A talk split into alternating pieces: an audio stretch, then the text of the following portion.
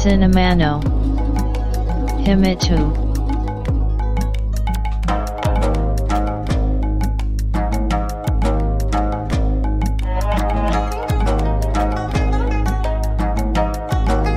This broadcast is made by Cinema Podcaster Fuji Walker.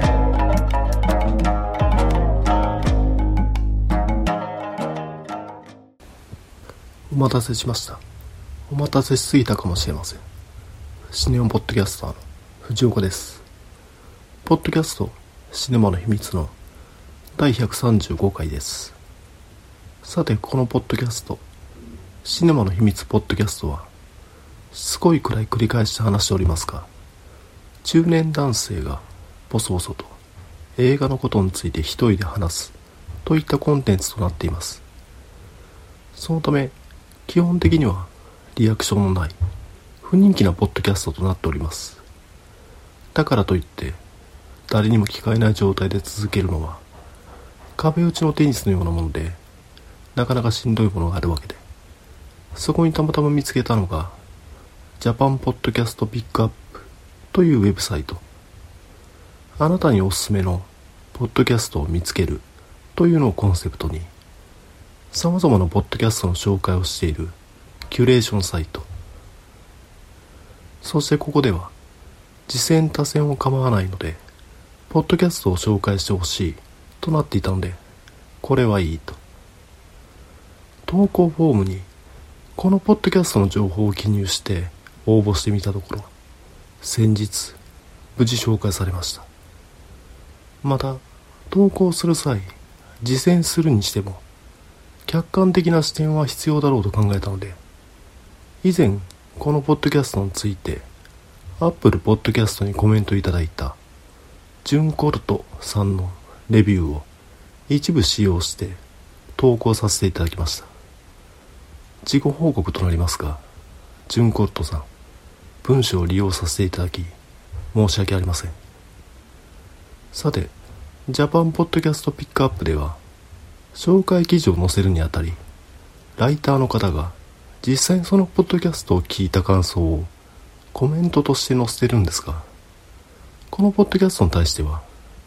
約5年続けていることもあってか、記事タイトルとして、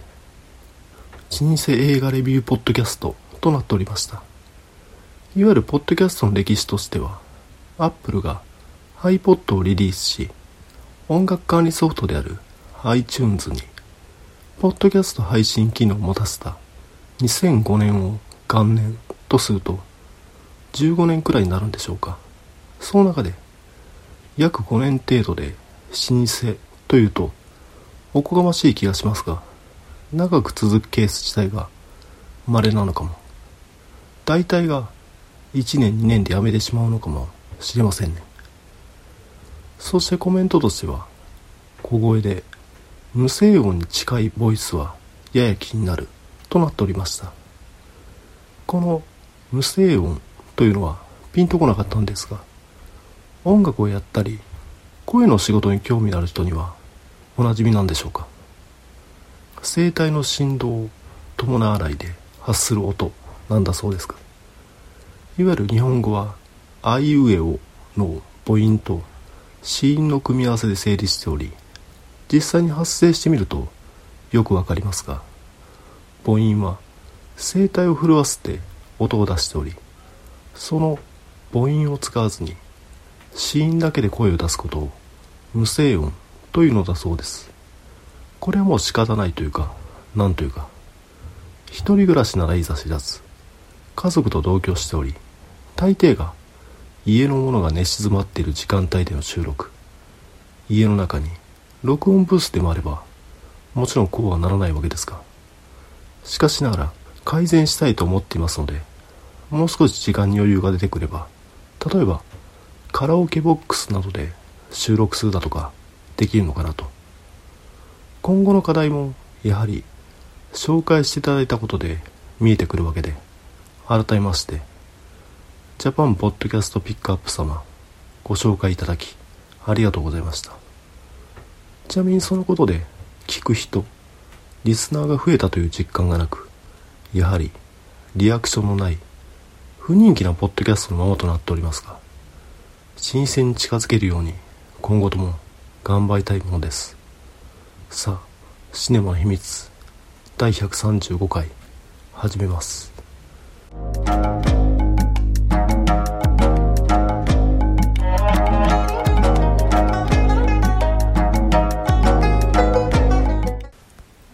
今回紹介した映画は「エスケープ・フロム・シリア」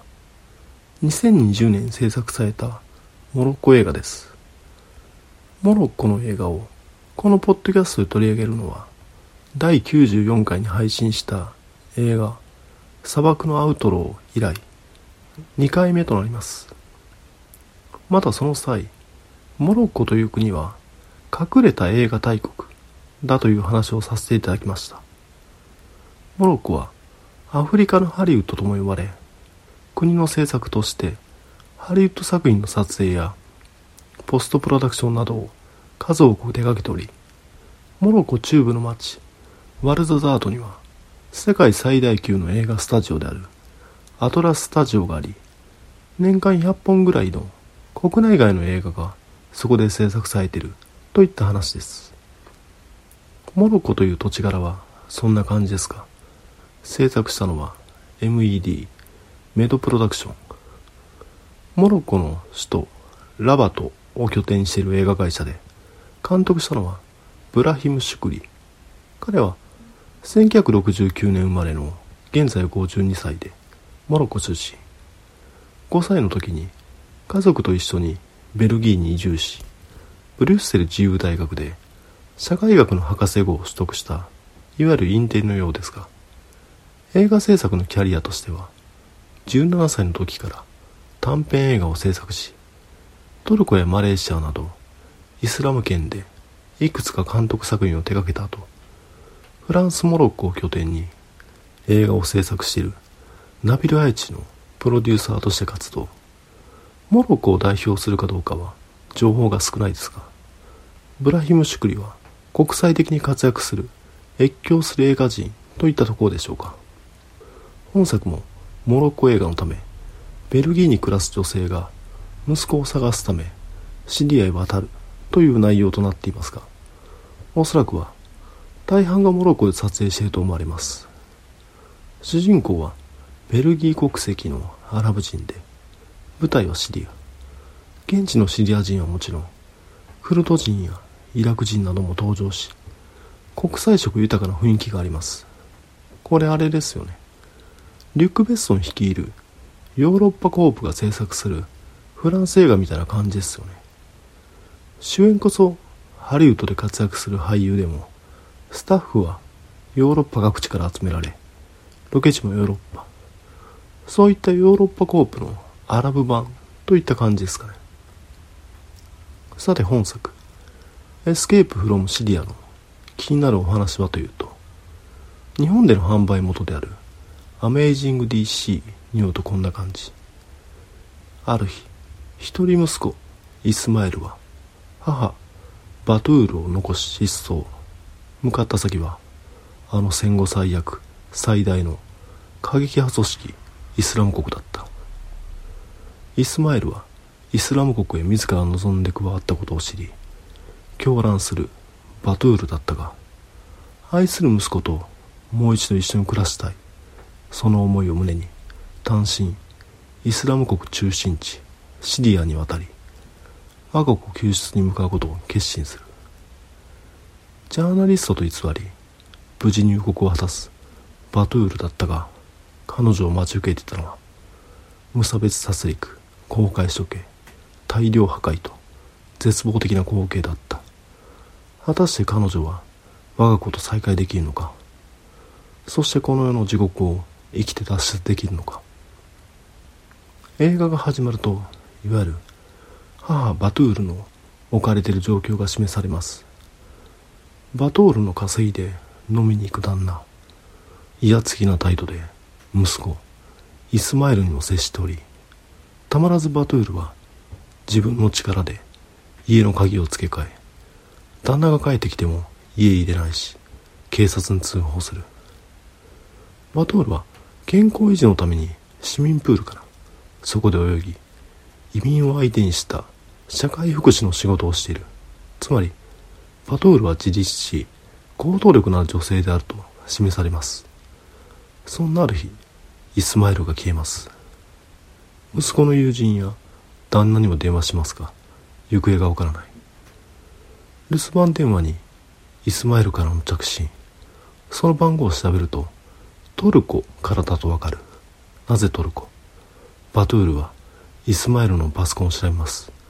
出るわ出るわ。IS イスラム国の動画。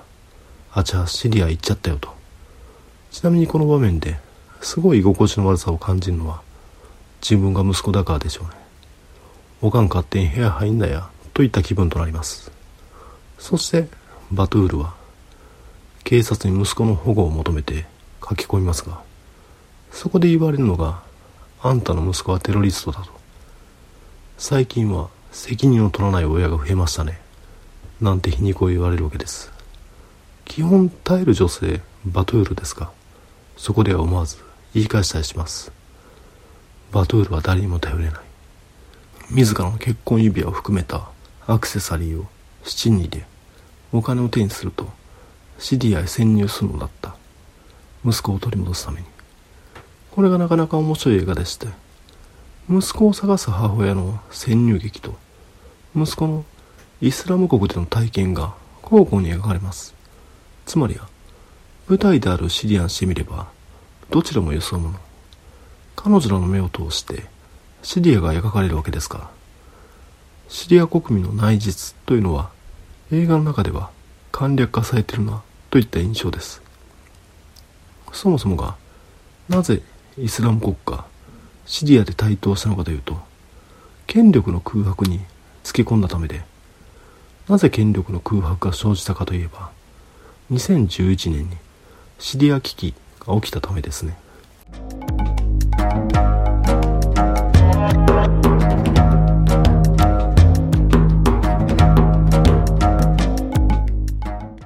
ここでざっとシリアの情報を共有しておくと中東の国家であるシリアは北はトルコ東にイラク南西にイスラエルといった位置にあり国民の大半はアラブ人。歴史的に見るとシリアは15世紀頃にトルコ人の国家であるオスマン帝国の支配下に組み込まれいわゆるアラビアのローレンスの時代20世紀初頭のアラブの反乱の舞台となったのがシリアで。オスマン帝国の崩壊で独立します。しかしながらヨーロッパ列強はそのままシリアを独立させず大国の利害関係が反映した結果分割されます。ここ結構ポイントでいわゆるパレスチナはそもそもがシリアの一地方なわけですね。それが分割されたと。第二次大戦後パレスチナの土地にイスラエルが建国されると隣国であるシリアは反発。それはそうです。意識としては自分の国に勝手に国を作られたようなものですから。その後20世紀を通して何回も対イスラエルで中東戦争が起きます。1967年の第三次中東戦争の結果シリアがゴラン高原を失うと軍人であったハーフィズ・アル・アサドが政権の実権を握り1971年には大統領に就任します。ハーフィズ・アル・アサドはソビエトの留学経験がありソ連とも良好な関係を築きシリアのタルトゥースにソビエト海軍の基地を設置することを許可。これは旧ソ連を構成した国以外では唯一の存在。黒海の基地から地中海にソビエトの軍艦が進出しようとするとボスポラス海峡を通る必要がありトルコ政府へ通知する必要があるわけですがこのタルトゥースからは何の連絡もせずにソビエトは地中海外洋へと進出できるわけですね。また1980年から始まるイラン・イラク戦争ではイランを支援しイラクを支援するアメリカと対立するも1991年の湾岸戦争ではアメリカ率いる多国籍軍に参加と。巧みな外交手腕で激動の20世紀をサバイブしたハーフィズ・アラーサドでしたが2000年に病死。後継者として育成していた長男が自動車事故で亡くなっていたこともあってハーフィズはイギリスで医師として働いていた次男バッシャールを呼び戻し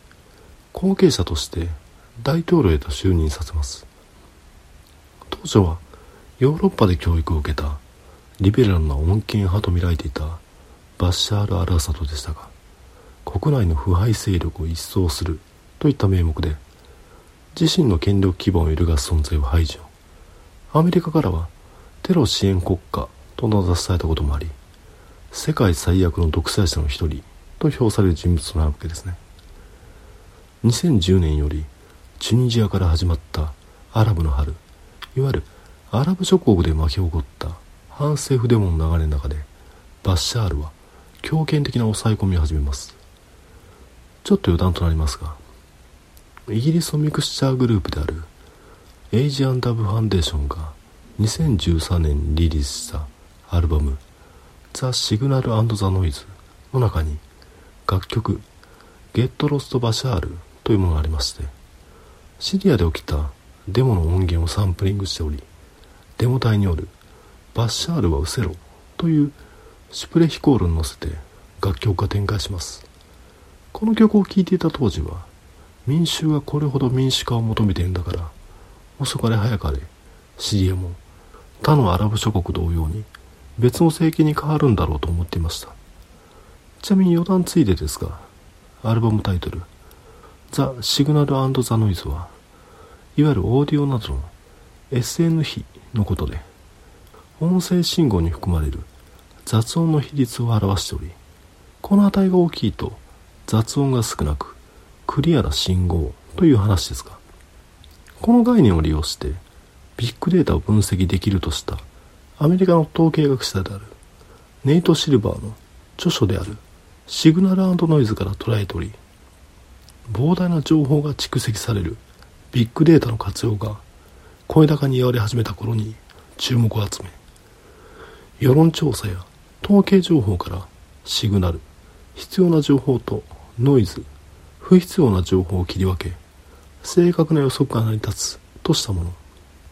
このメソッドによりオバマ大統領の誕生と2期目の当選を見事的中。ネイト・シルバーは現代の預言者として持ち上げられるもトランプ大統領の誕生は予測できずシグナルとノイズの切り分け方がかなり恣意的なものがあったのではと今じゃ誰にも語れないメソッドとなっています。この未来の予測というのは大体外れるといった話でもありますね。さてシリアに話を戻すとバシャール体制による反政府活動の抑え込みが苛烈を極めた結果こんな自国民を弾圧するために軍人になったのではないと反体制派に組みする一部シリア軍も現れ反体制派が急速に武装化していきます。またバッシャールが反体制派に対して化学兵器を使用しているとの報道があったこともありアメリカがシリアの反体制派の支援を始めます。そのためシリアは内戦状態となり結果隣国イラクで発生した IS イスラム国の勢力が台頭シリア政府反体制派イスラム国の三つどもの戦いになだれ込んでいくわけです。そしてさらに話をややこしくさせるのがシリア北部に定住するクルド人の存在。いわゆる国を持たない民族であるクルド人がこのタイミングを逃すなと支配地域を確立。シリアを舞台に各勢力の思惑が衝突する事態となります。今回取り上げた作品「エスケープ・フロム・シリア」はその時のシリアが描かれるわけですが本作はモロッコの映画化作品ですからモロッコとしてもシリア政府を過度に刺激したくないという思惑が働いたのか劇中イスラム国クルド人勢力イラク軍は描かれますがシリアの政府軍反政府勢力はオミットされています。劇中登場するシリア人は一般市民だけです。シリア軍人が出てこないということはシリア男性が出てこない。というわけでその結果本作ちょっと奇妙なことに様々な立場のイスラム女性が登場します。主人公バトゥールはヨーロッパで暮らすイスラム女性ですしバトゥールを助けるクルド人の部隊は女性ばかり。ここで隊長が覚悟を決めた時にこれで准教者になれるわね。なんてつぶやくわけですが宗派によって多少のばらつきはありますがおおむねイスラム女性は保護の対象であり殉教者にはなれません。またバトゥールをイスラム国からかくまうシリア人の老女にバトゥールをトルコへと送り届けようとするシリア人女性のグループ。本作は主人公であるバトゥールのある種の神がかった運の良さで事態を切り抜けていきそのため本作についてのレビューで母親がどうにもラッキーすぎて冷めちゃうなんてのがありましたがこれ実際には彼女の行動力であったりイスラム女性たちが無償の連帯によって彼女を支えていくからで本来であれば描かれない女性たちの活躍を本作で強調してるわけですね。いわゆるブラックパワー運動に触発されてバンドのビキニキルが言い始めたガールパワー女性の自立を求める動きですが本作エスケープフロムシリアでは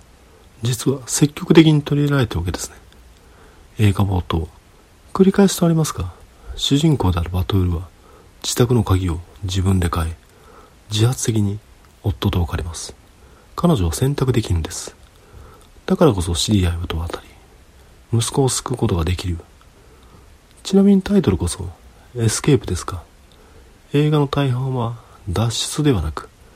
シリアへの潜入が描かれます。本作おすすめです。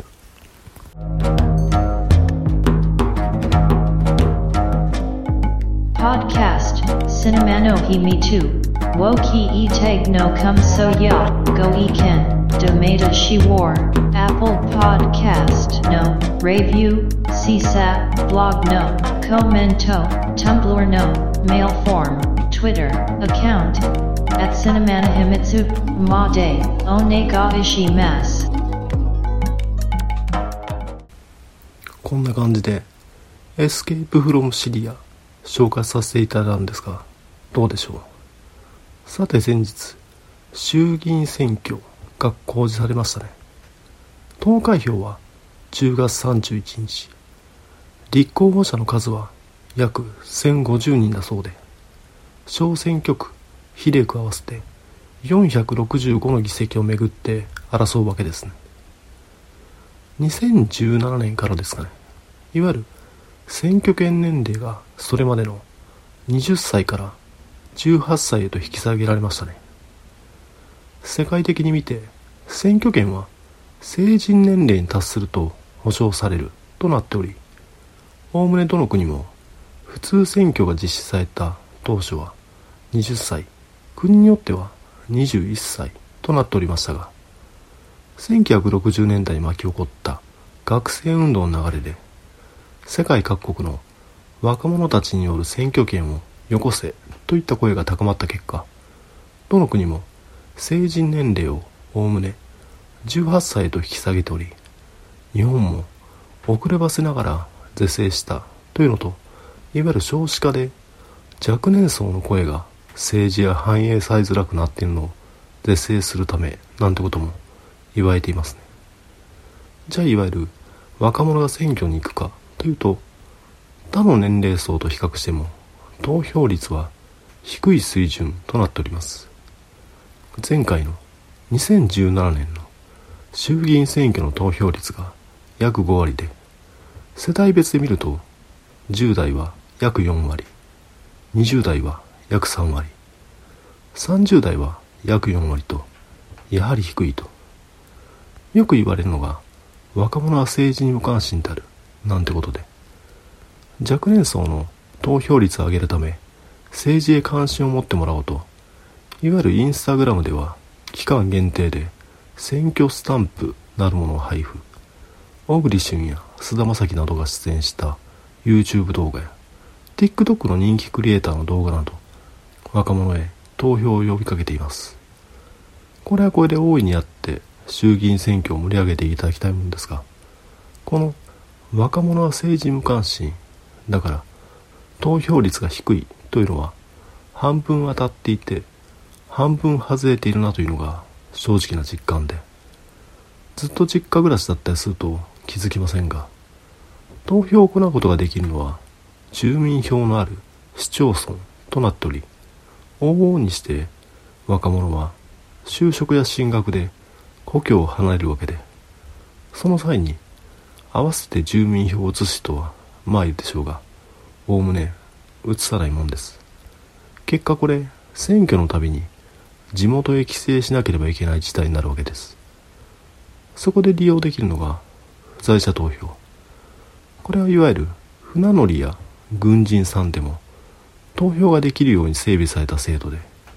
地元の市町村にいなくても投票用紙を郵送すれば投票できるというもの。この不在者投票選挙の主体がその地域の選挙管理委員会となるため地元の役所に連絡し投票用紙を送ってもらい受かってほしい候補と政党の名前を書いて送り返すわけですね。個人的にはこの不在者投票をもっと利用しやすく整備すれば若年層の投票率は格段に上がると思うんですね。具体的には地元の役所への連絡はおおむね自治体のウェブサイトなどを見て請求用紙をダウンロードし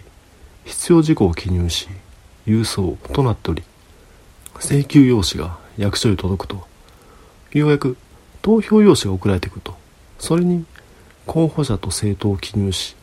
身分証のコピーなどを添付して地元の役所宛に郵送となっている。自治体によってはウェブでの申請またはファックスなどでも受け付けていますがこれ主体が自治体ですがそれこそデジタル庁なんかで不在者投票の申請フォームを取りまとめたウェブサイトを立ち上げるとかしてそのサイトを小栗旬や菅田将暉 TikTok の人気クリエイターが PR すれば投票へ行こうなんて呼びかけるよりよほど投票率アップにつながるのではなんて思うんですがいかがでしょうか？YouTube 動画の中で我らが小栗旬は僕らのできる第一歩みたいなものが投票だよなと思ってるからなんて呼びかけておりますが圧力をかけるより手順を教えてあげることこそ大人の役割なのではないでしょうか。といったことを考えておりましたがこれ不在者投票を整備するより住民票を移す方がいいですね。やはり住んでる地域の候補者へ投票する方が理にかなっている。着代を返すようですがちゃんと引っ越したら住民票を移そう。そう声高に話したところで第49回衆議院選挙。投開票は10月31日となっております。さあこれで今回の配信を終わりですが第135回が最終回にならないことを願ってます。聞いていただきありがとうございました。繁栄と長寿 Shine wa no himi too, podcast. Tuki ni sun kite. Kokshu makio b, hai shin. Bat kunan bar wo, mixcloud, ni tag hai shin chu. In to enjoy the next broadcast distribution.